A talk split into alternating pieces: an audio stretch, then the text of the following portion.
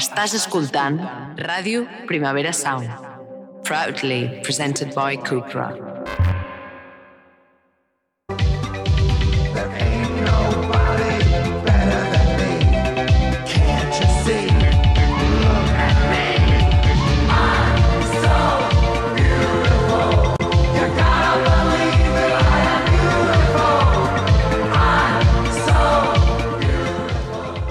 Hola i benvinguts al primer Girl Radio, Ràdio Noia en directe, uh! en públic. Eh,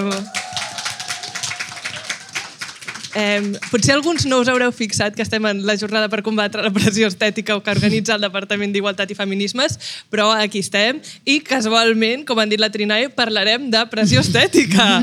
Ens hem coordinat així màgicament. Eh, com podeu notar, estic molt nerviosa amb la presència de tots vosaltres, llavors he fet una mica com el Raúl Alejandro als Latin Grammys, que estava molt nerviós per trobar-se la Rosalia i va portar la seva mare en plan, mama, no em deixis sola aquí. I jo li he dit a la meva mare, Miss Rita Roig, acompanya'm, no em deixis sola en aquest primer directe. Eh, necessito que si de sobte m'oblido de tot el que és la pressió estètica, tu m'acompanyis. Eh, També és bastant meu- probable que jo m'oblidi juntament amb tu de què és la pressió estètica perquè una cosa que ens passa a la Maria i a mi és que compartim una única neurona entre les dues, però això també és el que ens fa um, Sí. sentir que jo sóc la seva mare i ella és la meva mare l'una de l'altra. Som el nostre suport emocional i és una mica el que vens a fer avui, però també realment és un tema que ens va bastant bé perquè hem parlat bastant de temes de pressió estètica, de vanitat, que com podeu veure pel títol eh, parlarem bastant d'això, eh, i Avui, com estem en públic i amb el Departament d'Igualtat i Feminismes, citarem un munt de gent molt més llesta que nosaltres per dir com no estem boges i no ens cancel·leu, si plau, perquè també és una mica el joc de Girl Radio Edición a quin moment ens cancel·lareu del programa, perquè intentarem no dir-les molt grosses, però hi ha algunes coses. Però després direm, ah, també ho ha dit gent molt llesta, i llavors haureu de retirar la cancel·lació. És bàsicament el que porta fent l'acadèmia durant molt de temps Sí. i no ha passat res greu. Bueno, Sí. sí. sí que han passat coses greus, però tampoc passa res. Molaria com que tinguéssiu botons per decidir en quin moment ens voleu cancel·lar. De fet, podem començar ja, perquè jo et faré una pregunta en què podeu decidir si voleu cancel·lar la Rita, però Rita, tu creus que has tingut pretty privilege algun cop a la teva vida? Sí, ara ja podeu començar-nos a, a cancel·lar. Um, la Mar m'ha obligat a pensar en, quins moments de la meva vida jo crec que he tingut pretty privilege i crec que un, una situació on és molt evident que el tinc és quan causes una primera impressió amb algú. Perquè crec, i això és una cosa que costa molt de posar en paraules, que hi ha persones que han de treballar molt més que d'altres per causar una bona impressió, per ser llegits com a simpàtics o agradables o educats, i crec que és una cosa que a mi la gent em compra molt ràpid amb un mínim esforç. Aquest és el meu pretty privilege. Tu, Mar, en quins moments creus que tens pretty privilege? El seu és més greu. El meu és tan greu que li vaig haver de preguntar a la meva jefa si ho podia dir en directe i em va dir que no. I ara ho diré igualment. Llavors, si demà em veieu a la cua del CP ja sabreu per què és. Eh, però, o sigui, jo crec, i potser és com síndrome de l'impostor i ho estic confonent amb pretty privilege, i potser és young washing i ho estic confonent amb pretty privilege, o qualsevol altre anglicisme que vulgueu pensar, però jo a vegades penso com, ostres, aquest espai que tinc a la ràdio, eh, sense ser musicòloga, jo particularment, eh, no sé si el tindria en altres condicions. Mm, obrim debat. saps? Després podeu reunir-nos, venir-nos a buscar i dir si creieu que la Mar té feina només perquè és guapa. o perquè sóc jove o simplement creieu que sóc molt llesta i tinc síndrome de l'impostor, podeu dir l'última, llavors em sentiré molt millor. Eh, abans de començar a utilitzar més anglicismes gratuïtament, eh, us faré una definició ràpida de pretty privilege, és a dir, com el privilegi de la bellesa, no sé com es tradueix, però jo imagino que la majoria de vosaltres sabeu què és. Bàsicament és... Ui, Pedro Sánchez. Eh, Pedro Sánchez és la persona que gaudeix del pretty privilege més gran del món. Eh, com deia aquesta noia, si perdéssim la figura de Pedro Sánchez, perdríem el pretty privilege a la Unió Europea. Crec que és un poder que no s'ha d'underestimate. Eh, Ara mateix l'estat espanyol té pretty privilege gràcies a la figura Bueno. de, de Pedro Sánchez i realment, segurament, lo de, com que s'està intentant lluitar pel català a la Unió Europea, mm, no ho aconseguiríem. No, si tinguéssim una persona eh, no tan convencionalment atractiva que els anglesos li diguin Mr. Handsome. Eh, Total. És que Spain's new Mr. Handsome Handsome. Jo estic super d'acord. Jo el miro a la cara i penso Mr. Handsome. Eh, en fi, eh, jo no, no m'he inventat... Jo no s'ho inventat internet. El, el Pretty Privilege eh, s'estudia des de fa molt temps. Es, eh, diversos estudis, TikTok, no, és broma, però diversos estudis ja des dels anys 70 eh, es, bueno, eh, conclui, conclueixen que la gent que ens sembla guapa o atractiva directament nosaltres, sense adonar-nos-en, assumim que són més intel·ligents, més sensats, més sociables, eh, més funcionals. Això ho deia un article, jo ara no estic com dubtant de la funcionalitat de la gent lletja, però nosaltres eh, diem que directament la gent guapa ho és. Eh, I ara potser esteu pensant, uai, jo estic super deconstruïda, jo no jutjo a la gent lletja ni penso que, que sigui menys fu- funcional per... Disculpeu, és el meu primer directe. Eh, I, bueno, això, bàsicament que totes sou culpables de que existeixi el pretty privilege perquè totes ho fem constantment i totes pensem que la gent guapa és millor i més simpàtica, com quan coneixem a la Rita i pensem que és la tia més simpàtica que hem conegut mai només perquè Spoiler, és molt guapa. soc una maleducada, soc molt borde i després jo crec que la meva la segona part de conèixer és adonar-te que et caic fatal. I després ja la tercera volta Bueno, no, són els és que amics... ja arribarem aquí, ja arribarem. Són els amics que, que, que queden, no? Sí, exacte, com jo. Com tu. L'amiga que et Sí. queda. En tot cas, cre crec que aquest, aquest programa i aquesta conversa um, és només per la gent que ha assumit que forma part del problema. Vull dir que si creieu que realment um, no jutgeu mai a ningú i que la pressió estètica s'acabarà molt ràpid si tothom té la vostra actitud, no és el vostre programa. Això, és, això està Exacte, sí. claríssim. Bueno, amb lo de cancel·lades ja anàvem una mica per aquí la cosa. Llavors, ara, primer moment de Soc llesta de la nit, eh, no només ho diem jo i la Rita, també deia Immanuel Kant, gran filòsof i amic de la casa. Ell eh, deia, allò vell és el símbol de lo moralment bo. O sigui, les coses, o sigui, lo maco és lo moralment bo, punto, s'ha acabat aquí. No he llegit res més perquè no entenia què més deia. Eh, llavors, com, bàsicament us heu de quedar amb aquest titular que és fàcil d'entendre, que és el pretty privilege, que ell mateix ja ho deia en el, en el seu moment. I també, bàsicament, si no esteu d'acord en que existeix el pretty privilege, podeu pensar en una princesa Disney i amb la dolenta, que és sempre la lletja i la guapa. Com als infants els hi fem entendre que la guapa és la bona perquè és més fàcil visualment entendre que algú guapo és bo i que algú lleig és, és dolent. O sigui, com això és evident i, i ja està, no us he de convèncer més.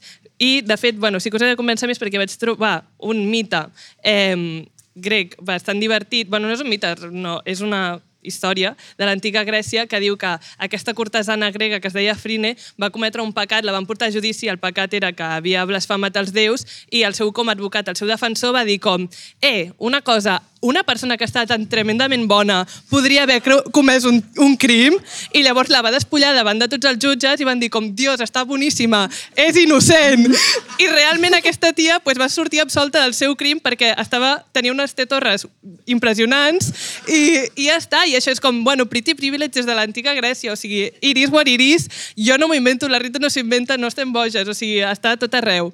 Llavors, eh, també, o sigui, no només és pretty privilege, sinó en plan, els feos eh, són dolents i us hem d'explicar històries molt específiques en què de sobte els feos poden ser bons i, i tu flipes, en plan, Dios, la bella i la bèstia, eh, aquest, aquest ogro és tan dolent que, o sigui, en plan, és un ogro, però al final, quan resulta que el tio es deconstrueix i tal, també, com físicament, es torna el príncep guapíssim. M'encanta sí, que en el teu cap es deconstrueixi també la bèstia, no?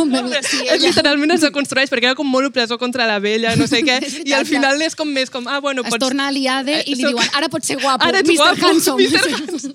és així, funciona així. També hi ha una pel·li del David Lynch, name dropping, un altre cop. No l'he vista. Se'n faran, se'n faran molts.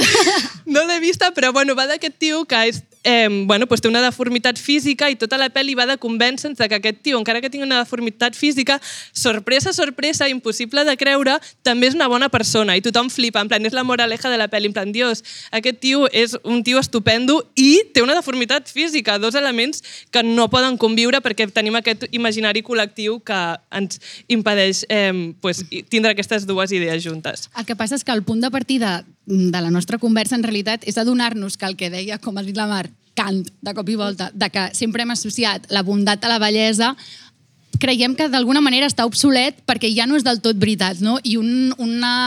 ens podem fixar, per exemple, molt fàcilment en les dolentes de les pel·lícules de, de, no tant de Disney, sinó pel·lícules d'adolescents, no? O de sèries d'adolescents, on en aquests casos és la noia dolenta de la pel·lícula la que um, personifica la bellesa més estereotipada possible, la més normativa, um, i això no vol dir que el Pretty Privilege no existeixi, sinó que d'alguna manera s'ha passat a una segona fase, sobretot el, la cultura pop dels 90 i dels 2000, on no només associem les, els personatges bons a la bellesa, sinó que els malvats també poden tenir aquest tipus de, de bellesa.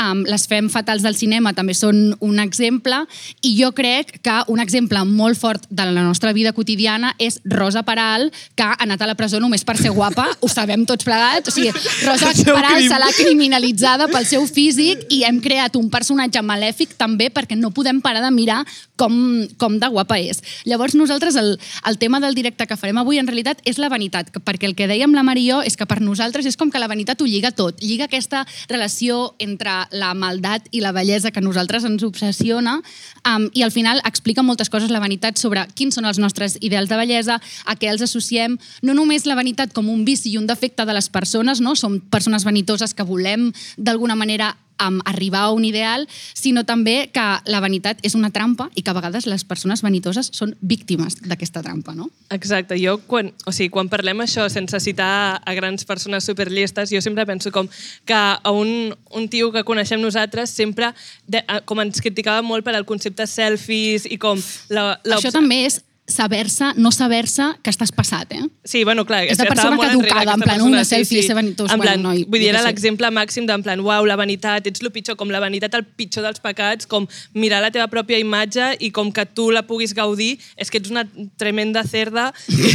com, no una cerda ser, i una falsa. I, una falsa. I és com, no, no has entès res, i de fet, et diré, persona que anaves amb nosaltres a la uni i anaves de llest, la Susan Sontag està d'acord amb nosaltres. Ole! Hem guanyat, i ara anem a citar a Susan Sontag per dir que nosaltres tenim raó. O sigui, que aquest podcast va per ell i ojalà pogués dir el seu nom ara mateix i a lo millor se m'escaparà en algun moment, o sigui que alerta. I tampoc seria tan greu. No, sincerament.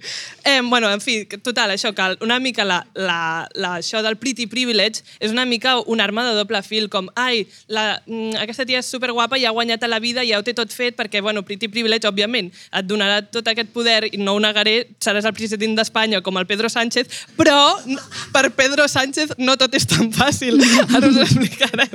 Però realment no pots guanyar mai eh, amb el tema de la bellesa, sobretot com a dona, i estic dient això perquè sóc molt woke i ser dona és molt difícil, però, eh, o sigui, bàsicament, com, tu pots tenir pretty privilege i jo entenc que no te'n vulguis desprendre. Tipo, la M. Rata té tot aquell llibre explicant en plan oh, sí, m'he beneficiat tota la meva vida del pretty privilege, però també hi ha coses dolentes. I la Susan Sontag li diria, tens raó. Eh, M. Rata estava citant Susan estava, Sontag. Sí, de fet li va copiar l'article una mica. eh, però la Susan Sontag deia una mica això eh, de... Bueno, ara us poso una altra diapositiva, perdó, que aquesta s'ha quedat enrere, tot i que Gran Jemima que ha, ha solucionat tot el tema de les jornades de la pressió estètica amb sí. una story. Jo us hauria posat això i després ja hauria dit, bueno, seguim. Però, bàsicament, la, la Susan Sontag diu això de for the, ideal, for the ideal of beauty is administered as a, self, as a form of self-oppression, que bàsicament és com aquest poder, tu segurament, o sigui, pots arribar a ser la M rata i encara que siguis ella, és una forma de poder que seguirà sentint-te inferior constantment, perquè és això, o sigui, la seva versió màxima és una versió en què t'estaràs oprimint a tu mateixa. I a més, no només és un poder que no, de, dels pocs que no et pots administrar a tu mateixa, perquè sempre va en relació amb una mirada externa, en plan, ets tu que m'has de validar com a persona que em llegeixes com a pretty per donar-me aquest privilege, però jo no puc dir en plan, ah, soc la més guapa, doneu-me tots feina, eh, feu-me un cafè gratis perquè sóc guapa, o sigui, necessito que els altres ho decideixin, per tant, jo mai seré la persona que està mm. en acció d'això, sinó estic depenent de l'atracció que senten els altres cap a mi, per tant, sempre em sentiré com depenent dels altres, sí, i això és com... ella bàsicament està dient el que ens han dit totes les mares quan ens treien els enredos de perlluïssa de patir, no? Sí. O sigui, està dient, noia, mm, no hi ha una manera de guanyar, mm, intentar jugar aquest joc, intentar assolir un ideal de bellesa sempre serà una esclavitud tremenda. Mm. I una cosa molt interessant que diu la Susan Sontag és que marca aquesta diferència, perquè al principi us he començat dient, sí, no sé què, eh, el pretty privilege, els, els grecs veien unes torres i deien com ets perfecta i, i ets la millor persona del món. Pues la Susan Sontag diu, sí, això fins o sigui, l'antiga Grècia sí, però amb el cristianisme es comença a separar molt això de la bellesa interior i la bellesa exterior. Llavors, la bellesa interior, ets Mare Teresa de Calcuta, ets superbona, eh, no penses gens en com ets de cara als altres, eh, i després la bellesa exterior normalment vol dir que no t'has cuidat per dintre i per dintre ets, eh, estàs buida i no tens res. Llavors ja és com aquesta separació màxima quan en realitat abans s'entenia com que les dues coses anaven de la mà, ara pues, són super eh, distants, semblen quasi oposades. I de Susan Sontag diu, ens sorprenem quan algú que és guapo també és intel·ligent, talentós i bo, que és com, sí, uau, eh, la Emrata s'ha pogut escriure un, un llibre, és sorprenent que sàpiga escriure. Eh, I realment ens sorprèn, vull dir, som culpables tots una mica d'això. Eh, llavors, aquesta bellesa tangible, aquesta bellesa mm, que o sigui, que s'espera de nosaltres, també és una cosa que quan les, o sigui, les persones que la tenen o que la busquen són vanitoses, que és la pitjor cosa que et pot passar. Llavors és com, el que s'espera de tu, quan estàs allà, ho hauràs fet malament igual perquè estaràs sent culpable de la vanitat. I aquí és on el que dèiem que sempre, tot el rato estàs perdent. Exacte. Um, jo, per continuar aquesta conversa, també he buscat una figura d'autoritat, en el meu cas, més en la placa de la mar, perquè la meva és un home, és John Berger, um, i ell ha teoritzat sobre la vanitat concretament, um, i per això volia parlar d'un conjunt d'assajos que es diu Maneres de mirar, que en realitat surt una sèrie de la BBC que és molt xula, on ell parla de conceptes de la teoria de l'art, vale? però a partir de coses que passen en el món de l'art, um, parla de temes de la societat, parla de gènere, de sexualitat, etc. I llavors, bàsicament, ell agafa el nu, com el nu com a gènere artístic pictòric, per parlar de la vanitat. I bàsicament ens diu que l'origen de la història de l'art, la majoria de nus eren religiosos i per tant els nus religiosos ensenyaven normalment les imatges d'Adam i Eva quan són expulsats del paradís i per primera vegada, tot i que ja anaven despullats d'abans, se n'adonen de la seva pròpia nuesa. Um, el que s'ensenya al quadre del mig, que és aquesta gent que està completament avergonyida del seu propi cos, és el que els hi passa a Adam i Eva quan Eva menja la poma. I el que diu John Berger és que um, se n'adonen que van nus, tot i que ja ho estaven, i se n'adonen que van nus perquè prim, per primera vegada algú els mira que aquest algú és Déu que els ha fet fora del paradís. I per tant, d'això ell dedueix que el nu no és una cosa de qui va despullat, sinó de la persona que mira. I això es pot veure en totes les representacions del nu de la història de l'art, com per exemple el quadre del costat, que és Susana i els vells, en aquest cas no és un tema religiós, és un tema popular. Susana era una tia que s'estava banyant en un riu i un munt de viejos van a mirar-la. Vale, aquest és el tema del quadre. El tema del quadre és precisament precisament la mirada dels altres. I el que diu John, John Berger és que nosaltres el que hem fet, les dones, que sobretot són com els objectes representats nus en els quadres de la història de l'art és interioritzar aquesta mirada perquè sabem que d'aquesta mirada en depèn el nostre èxit vital. Diu que dintre del cervell de cada dona hi ha un vigilant i un vigilat, que això és com una cosa que s'ha parlat moltíssim. Margaret Atwood també en parlava com a, a un llibre seu, no? de saber que tens com algú a dintre que t'està percebent a tu des de fora. I bàsicament diu que la idea que té una dona al final és um, la, la idea que té d'ella mateixa acaba sent suplantada per la visió dels altres, però com una forma de supervivència, és molt més fàcil intentar pensar com seràs percebuda per, per tant, jugar bé al joc de la societat. I aquí és on ell treu el tema de la vanitat, perquè diu que la vanitat és la demostració de que una dona ha fet bé la seva feina en la societat, no? perquè ha interioritzat la mirada de l'altre, com dèiem, per poder sobreviure, i en la història de l'art la vanitat sempre s'ha representat amb un mirall, i aquests dos quadres són exemples de mm, bueno, moments de la història de l'art on el mirall ha servit, com ell diu, com una excusa moralista i hipòcrita per culpar la dona d'una mirada que no és la seva. No? El I ell tio diu, de la uni jutjant-nos per fer-nos un, jutjant un selfie. a nosaltres, sí. no, no veient la full picture, no? No, no veient el problema des de fora, sinó assenyalant a una dona com a culpable d'aquesta pròpia autovigilància quan en realitat és un problema completament social. No? I ell diu que el mirall aquest, no? que podem veure en totes les vanitats de la història de l'art, és una manera d'ensarronar la dona perquè es tracti a ella mateixa com un espectacle no?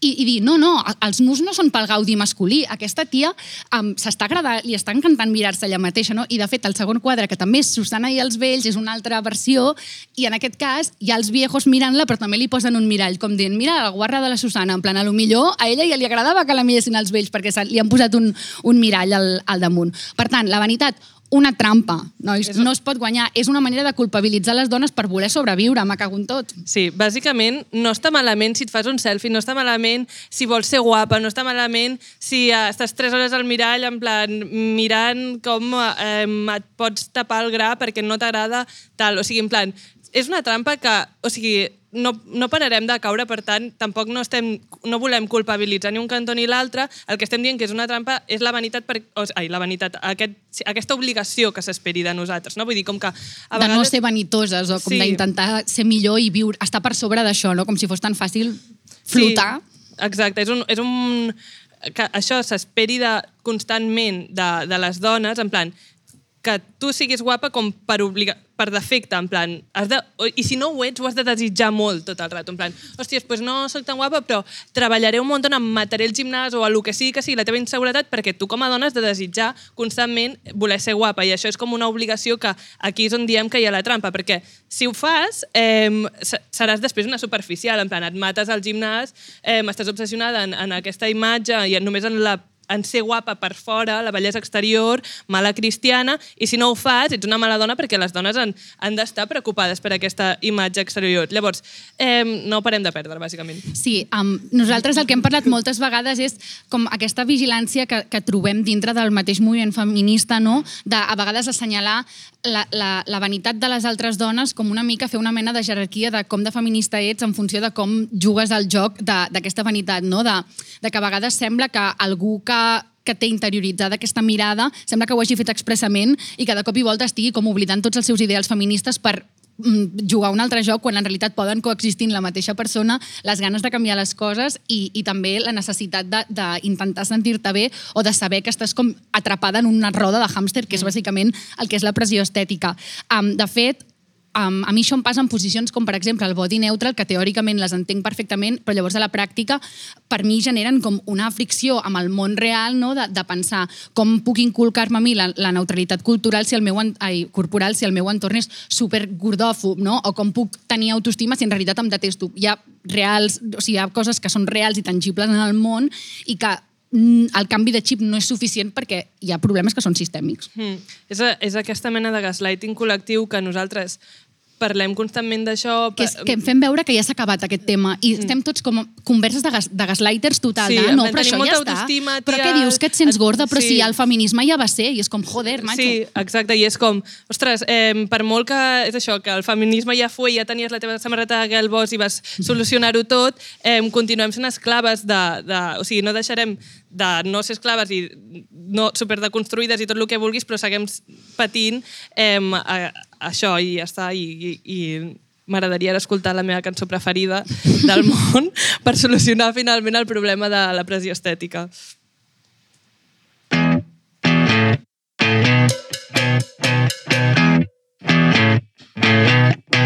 You're insecure, don't know what for. You're turning heads when you walk through the door. Més de la sala. Estaven aquí. Hola. Bueno, nosaltres eh, volíem parlar una mica de... O sigui, vale, estàvem dient que tot el rato no pots parar de perdre, eh, to, la busquis, no la busquis, la bellesa, eh, no pa, o sigui, tot el rato serà una pèrdua constant, però hi ha una cosa que no, a mi em, em fa molt feliç, que és eh, pillar la lletjor, el camp, eh, totes aquestes coses que existeixen a la comunitat queer, a l'underground i tal, com a eina política i dir, per a, perquè la gent es, o sigui, en plan, agafar-ho perquè si no podem guanyar, doncs ja embracing it. No sé com, o sigui, tipus John Waters, Rocky Horror, eh, a la música, al punk i... Fer veure que la bellesa natural no existeix, no ha existit Exacte, mai i que és, una, exacte. és, una, és, és la convenció real, la Exacte. bellesa natural aquesta. I aquí tenim les ruïnoses i les estripes de Rahola, que s'han despertat així literalment la bellesa natural en Sí. persona per parlar d'aquest tema que és eh, el meu preferit del món. Eh, vosaltres esteu totalment en desacord amb això de que he dit de veieu la bellesa o la no bellesa o el que sigui com una eina política? Sí, Sí. Esteu en desacord? Este, estem En quin d'acord. moment de l'entrevista ens heu cancel·lat? O sigui, en quin moment del programa? En cap moment. Moltes gràcies. Arribarà, En cap moment, vull dir, sou unes ties xulíssimes, ens ha encantat. Eh, I vosaltres, o sigui, veieu el punk, vull dir, com queer punk, és que ja per definició és com polític, que, que sap greu perquè porten les entrevistes i només volen que parlis de política i tal, però al final és inevitable destriar com aquest gènere musical i el, el factor polític. Sí, sí. Ni que sigui visualment ja... De fet, la eh, reina del punk estètic, eh, la Vivian Westwood, és una gran activista i justament ho fa a partir de la moda. O sigui que sí, creiem que està totalment lligat. Sí, no, jo opino sempre... Sempre ho hem dit que, o sigui, nosaltres pujar-nos a un escenari ja és un acte polític. Vull dir, simplement exposar-nos d'aquesta manera, com ens aixequem naturalment cada matí, doncs ja, ja et dona un missatge, tot i que no, no és a dir eh, som queers, tal, no, en plan, ja ho diu en si la pròpia imatge. És que ara estàvem, hem estat una estona al camerino, llavors hem pogut anar veient com us produïeu, perquè, per si no ho enteneu, um, era irònic el que s'han llevat així, i són ja com moltes hores de feina. De fet, amb la Mar eh, estàvem comentant com realment s'han preparat aquest programa més que nosaltres només pel fet que portaven molt, porteu molta estona fent, fent aquesta producció. Llavors jo volia parlar una mica de si per vosaltres hi ha un punt de catarsi en aquesta transformació o una mica què sentiu o què busqueu quan penseu en què us transformareu. A veure, eh, jo crec que eh, o sigui, eh, estem fent de nosaltres mateixes d'una manera molt elevada.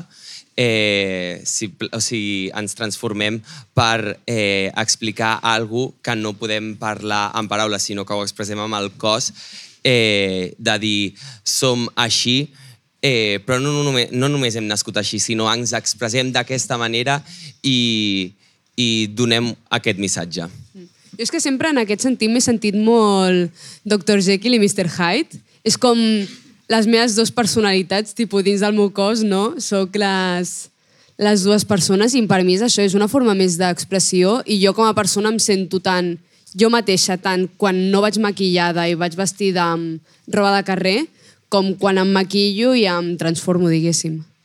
Perquè ara una pregunta molt bàsica, però en realitat com estem a la jornada de la pressió estètica, eh, quan, bueno, per combatre la pressió estètica, t'imagines? Jornada a favor, de la pressió estètica. Bueno. Eh, quina, quina relació teniu amb el concepte bellesa i amb el concepte pressió estètica? Estem una mica a favor de la nostra pressió estètica, per què no? Eh, Realment poseu molta pressió així. Eh, sí, eh, és, és molt important Sí. cuidar la, és, per nosaltres és molt important cuidar la nostra imatge eh, perquè és un missatge polític i aleshores eh, aquesta pressió estètica eh, està lligat a una filosofia eh, aleshores sí que hi ha pressió estètica d'alguna manera. Sí. Jo és que em sento super dissociada amb la idea de pressió estètica perquè uf, tinc, soc una persona amb l'ego molt alt, llavors em veig guapa de totes les maneres. Molt bé. I a mi m'encanta que el meu drac sigui el que hem dit al camerino Ronald McDonald, d'inspiració en ser un pallasso i, i és que em veig guapíssima igualment sent un pallasso. Mm, Hi ha una cosa que és veritat que em feu sentir com que jo vaig despullada de cop i volta. Vull dir que, que si la normalitat fos, no? Que genereu això una mica, no sé si és buscat o no, però quan veus algú que el, el nivell de producció és tan extrem, no? El que fa sentir és que, bueno, te n'adones de que tot és performance d'una manera molt heavy i de que jo literalment ara em sento que vaig amb boles perquè vosaltres aneu estupendes. Clar, és que to- totes ens transformem d'alguna manera. Vestir-se és un acte d'expressió de gènere, està molt lligat. Mm, I quan t'exposes ja, vull dir... No sé què anava a dir. Eh, sí, tipus que exposar-te ja és... O sigui, sempre quan... És el que hem parlat, el que he parlat abans, lo de la mirada externa, no? Vull dir... No sé per on... No sé quina és la conclusió. a mi, no, però des de fora, o sigui, com a persona que pues, no, no fa drag o en plan no està dintre, simplement ho admiro des de fora, em dona un, un sentit de superpoderós, però a la vegada també penso, jo no ho faig i no estic fent-ho i em sembla tan poderós, però perquè jo crec que sóc massa com vulnerable. O sigui, hi ha un punt de que és tan poderós que, et fa, que potser té molta vulnerabilitat em, fer el transformisme d'aquesta manera i és com, com un, viviu, vosaltres viviu aquesta dualitat o és com poderós 100% i per això clarament sou les persones poderoses eh, dragificades i no nosaltres. És diferent. A mi sempre quan vaig en drag és com que em dona mm, com una distància amb la gent, diguéssim, que no és perquè jo em cregui superior ni més, sinó perquè és com vaig com amb el personatge a sobre i no sé, a mi em costa més com no relacionar-me, relacionar-me cap problema, sinó ser... Uh, Sentir-se poderosa? Ser més vulnerable, diguéssim, ser Ah. més... Home, sí, jo crec que hi ha, altres. hi ha, hi ha algú de, de, de vulnerable. Col·loca en un punt, no? Ja, et col·loca en un punt vulnerable de, de que la... Ah, no, jo deia al ah, no? revés, ah, no? eh? Ah, vale. Sí, però potser per tu sí. Eh. Vull dir, és la meva opinió. A veure, mm, hi ha un punt d'estar de, d'estar vulnerable, però també hi ha un punt de poder i es contradiuen molt de rato de, de eh, vale, he d'estar... O sigui, eh, hem posat un llistó, hem d'estar superproduïdes, no pot haver-hi cap error, però a la vegada aquí estic jo, eh, sé que estic sexy, mireu-me. I no sé, es contradiuen, però existeixen. I quanta ironia creieu que hi ha en les decisions estètiques que preneu? És a dir, a vegades escolliu coses des de la cosa aquesta de buah, és tan lleig que per mi és el que estic buscant o és com, no, no, a mi em sembla això preciós directament. Jo vull saber quantes voltes de tuerca, saps, hi ha al darrere d'aquesta estètica. És que és, és el que jo crec que he arribat ja un punt Ja. de postironisme que ja no, no m'ho plantejo. Per exemple, no sé, ara ho estava pensant, dic, crec que porto un, dos, tres, quatre collarets a sobre. Ja és m'he- igual, no? Clar, Com- vull dir, ha sigut perquè, perquè m'agradava, i però no sé si és perquè penso ja des d'un punt camp, si és que ja està integrado. Jo aquesta perruca la vaig comprar a Madrid perquè em vaig deixar la meva a Barcelona un, a l'estiu. Quan Ens es- anem de gira i es deixa la peluca a Barcelona. Vull dir. I uh, uh, no sé per què vaig escollir la més lletja. Semblava com una senyora, una housewife d'Amèrica. I, I llavors, eh, ahir a la nit, o abans d'ahir, la vaig estilitzar i vaig dir, uah, és horrenda, però m'encanta. I, I sí, eh, eh, és molt guai buscar lo lleig, buscar lo esperpèntic. Sempre... També venim del món del teatre nosaltres i eh, ens hem llegit algunes obres i sempre hem coincidit en que ens agrada molt l'absurd i l'esperpèntic eh, i les coses grotesques.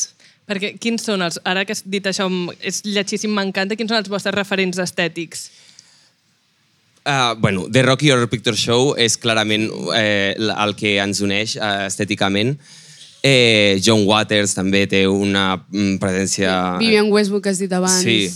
Eh, el vestit de, dels bistecs de la Lady Gaga. Bueno, la Lady Gaga jo crec que no per la nostra generació era un gran referent. Vull Sí. dir, amb 10 anys mirar-te els videoclips de la Lady Gaga. Ah, som uns Sí, Lady. Gaga. Eh, Lady Gaga. Uh, Sí, és Gaga! Gaga, no Gaga, Gaga. És molt important. Eh, quin, hi ha més referents, les vulpes, eh, però no tan estètic, No no? tan estètics. La Ariadna Poncete, la cantant de Los Poncetes, eh, és un gran referent perquè eh, es vesteix cada dia a cada concert que fa amb un vestuari diferent i busca molt lo campi, lo horrorós. Perquè vosaltres, bueno, sou per mi les meves referents del punk aquí a Barcelona i a Catalunya i a tot arreu. Eh, per què us veu, o sigui, en plan, veu juntar-vos, sou quatre, aquí podeu veure-les totes, no, està mig grup. Eh, què veu, us veu juntar i veu dir, anem a fer un grup de punk, anem a fer un grup de música i veu dir com, òbviament ha de ser punk. Eh, com us relacioneu amb aquest gènere? A veure, va ser... Explico una mica la història. Sí. Sempre expliquem. Eh, un dia vam anar a veure una obra que feia La Ruïnosa, ens vam juntar i ja tenien la idea de que volíem fer com un videoclip fals amb vestits de nòvia. Perfecte. I, i jo vaig dir, en lloc d'utilitzar una cançó ja feta, i si fem una cançó? Uah, sí! I ja va ser a l'enxitxe d'anar-ho parlant, donar-li més voltes, i és això, vam passar a ser un grup d'amigues que quedàvem per veure Drag Race, a Sí. convertir-nos en això, però d'una manera molt natural, vull dir, en cap Sí. moment vam parlar si ha de ser un grup de punk i ens hem de maquillar així. Però sí que comentàveu abans no, que hi ha com bastants grups de punk i que són gent vull dir, sou més joves que nosaltres i hi ha gent encara més jove que vosaltres. Vull dir que creieu que ara hi ha com una mica Sí. una mena de, de, de, de xup-xup de naixement de nous grups d'aquests. Sí, sí, el punk a Barcelona per sort està revivint a tope i sobretot és molt queer. Eh, Sí, que s'agraeix. Sí, i, i, i, i també es cuida molt l'estètica, que és molt important no sortir amb una suadera com fa l'Ed Sheeran a cada concert. Sí. Total, creieu que és ofensiu, això? sí. Totalment ofensiu, És molt insultant. ofensiu. Ell potser hauria de rebre una mica de pressió estètica. Ah, ell sí que hauria- Totalment. És que, I heu vist els tatuatges que tens? No, no. Vull dir, No, quins tatuatges té? No has vist Té com... No. Té un de la Sagrada Família. Té un Uau. lleó aquí al mig del pit, com amb colors, com molt infantil. Vull dir... Em sap greu per al, prima... sí, el Primavera. Sound eh, en contra de la pressió estètica, però és que hi ha homes que necessiten la pressió estètica, és molt important. És que és el que, bueno, és el que dèiem una mica, com només se li, se'ls hi fa a les dones i a les dones llavors ets una vanitosa, no sé què, bueno, pues, Pues a lo millor una mica de vanitat a algú li aniria una mica bé posar-se del, del com una mirall. pressió estètica, dutxa't mínim, ja està. Perquè ara, si Ed Sheeran vingués i us demanés consell Oh. de vull fer una mica de rebranding estètic, per on s'ha de començar? Si vols començar a una mica experimentar amb l'estètica camp. Què li recomanaríeu? Què diríeu primer? L'eyeliner o compra't un No. amor? Jo li Què? diria, busca el teu estil. Sí, no clar. em val ser un... Sé tu mismo. Be yourself. No, però no em val la sudadera del Lefties que t'ha costat 4 euros. No em serveix. Busca referents, mira coses, mira cine, art, llegeix, no sé, que s'empape un poco de coses i que després que experimenti i triï el que més li agrada, be yourself. I, sí, totalment. I que, sobretot, és, no, no, no s'ha de fer mm, gran cosa. Simplement s'ha de eh, pujar a l'escenari sabent que serà observada i el teu cos dirà alguna cosa, que, o sigui, que seran més que paraules. El teu cos expressa ja alguna cosa. Tingueu present. Sí, o sigui, jo crec que ell o sigui, ara de sobte parlarem només de l'Ed Sheeran, però crec que ell realment mai ha sentit la mirada externa de res i per això per ell és inconcebible eh, que algú li importi que la seva sudadera Sí, sí. gris, en plan, ah, pff, a mi simplement a ell es mira al mirall i diu, bueno, vaig a tocar la guitarra un rato i nosaltres estem tan conscients de que ens esteu mirant, no sé què, i jo he pensat, com, què em poso? Em poso aquesta samarreta, no sé què. Jo és el que penso, que ser un home ha de ser molt silenciós a dintre del teu cap. és l'única cosa... Tens molt silenci, realment molt espai per pensar, saps? Com jo també descobriria la teoria de la relativitat i coses així, perquè tens un munt de silenci, jo estic tota l'estona pensant coses. bueno, Bueno, en fi, acabem de destrossar Ed Sheeran. Potser ell mm, realment pateix tanta pressió estètica que no... Bueno, sí, una cosa, som Una- conscients de que els homes també poden patir pressió sí, estètica, sí, només... sí. Farem un, farem un altre programa per... La... No cal. No és el moment de dir-ho. Ara anava a dir una cosa que sí que em anaven a cancel·lar i he decidit parar a temps. Llavors tornem ruïnosa, salveu-me de la cua del paro. Eh, Parleu-me, perquè hem dit que feu punk, però en realitat és mentida, feu subnopunk. Totalment. Que podeu explicar què és això? Això és una cosa que ens vam inventar nosaltres per, perquè la gent no ens etiquetés. No, per què va ser? Bueno, també ve- ho vam vam copiar una miqueta del Sí. sí. OGT Calor, que té el Subnopop, eh, que eh, de- ells deien que feien música tonta per gent llesta, i nosaltres fem el mateix però en punk. I jo crec que va molt relacionat amb això que estàveu dient del el camp i, i eh, lo horrorós, no? Eh, D'alguna manera, eh, la, la, la, les coses esperpèntiques. Doncs les nostres lletra, lletres i músiques doncs, eh, volem que substituïssin... Ui, sí? Subs... Substituïx. No, su, substitueix. su, bueno. Eh, suposo. Eh, substissin, no. No. No, què vols dir? Que suplissin. Això. Suscitin, ah, suscitin, Hi ha moltes paraules en eh, això. doncs sustissin a, a, a aquesta horrorositat. Ja. Eh, perfecte, m'encanta el Subnopunk, soc eh, subscriptora i ara perquè vosaltres també pugueu ser subscriptores de Ruïnoses i les Strippers de Rahola, vull que feu un momento promo i ens feu la lectura de l'agenda que teniu preparada per a aquest any, pel que ve, pel que sigui, si plau. Vinga, doncs... Mira, ja que estem, aprofito perquè us hem portat un regalet, que és el nostre EP que va sortir fa res, i vam fer físic perquè vam dir... Us estimem. Viva les analògiques. Sou les millors. Moltíssimes gràcies. Joder, és el millor dia de la meva vida. I res, aquest any, crec que ara a desembre ens queden tres concerts. Toquem el dia 8, el divendres a Festes de Sant Andreu. El 23 estarem a la Sala Salamandra amb Put i Làtex, Estrella Extravaganza, Simbragas, Alma X, que serà espectacular. I si hi ha algú, algú en la sala que sigui per allà dalt de Girona, toquem el 29 també a la Mirona. I d'aquí poc surt el vídeo Vídeo. líric, com es diu aquesta... Sí, lyric video. Lyric video. És que abans heu dit una paraula molt més tècnica i m'ha agradat més que aquesta. Eh, de Harley, mi Harley Davidson. Sí. Sí. És El dimecres, no? L'himne de les lesbianes, sí. Sí. Tindreu lyric video. Sí, totes a YouTube, a seguir a Tindreu, Ruïnoses. Està xulo, està xulo. Para Eh, elles. Para elles. Ja. Col·lectivo. Eh, I per qui no les hagueu escoltat mai i no sigueu subnopunqueres, us poso una mica de ruïnoses ara mateix per ser totes... Combatre la... Això destruirà la pressió estètica ara Total. mateix, aquesta cançó. no sé hacer res. Tres meses trabajando en el corte inglés. Toco la guitarra pero lo hago mal. Sé que no afino, que canto fatal. Pero si me enchufo y me pongo a... Estàs escoltant Ràdio Primavera Sound. Proudly presented by Cupra.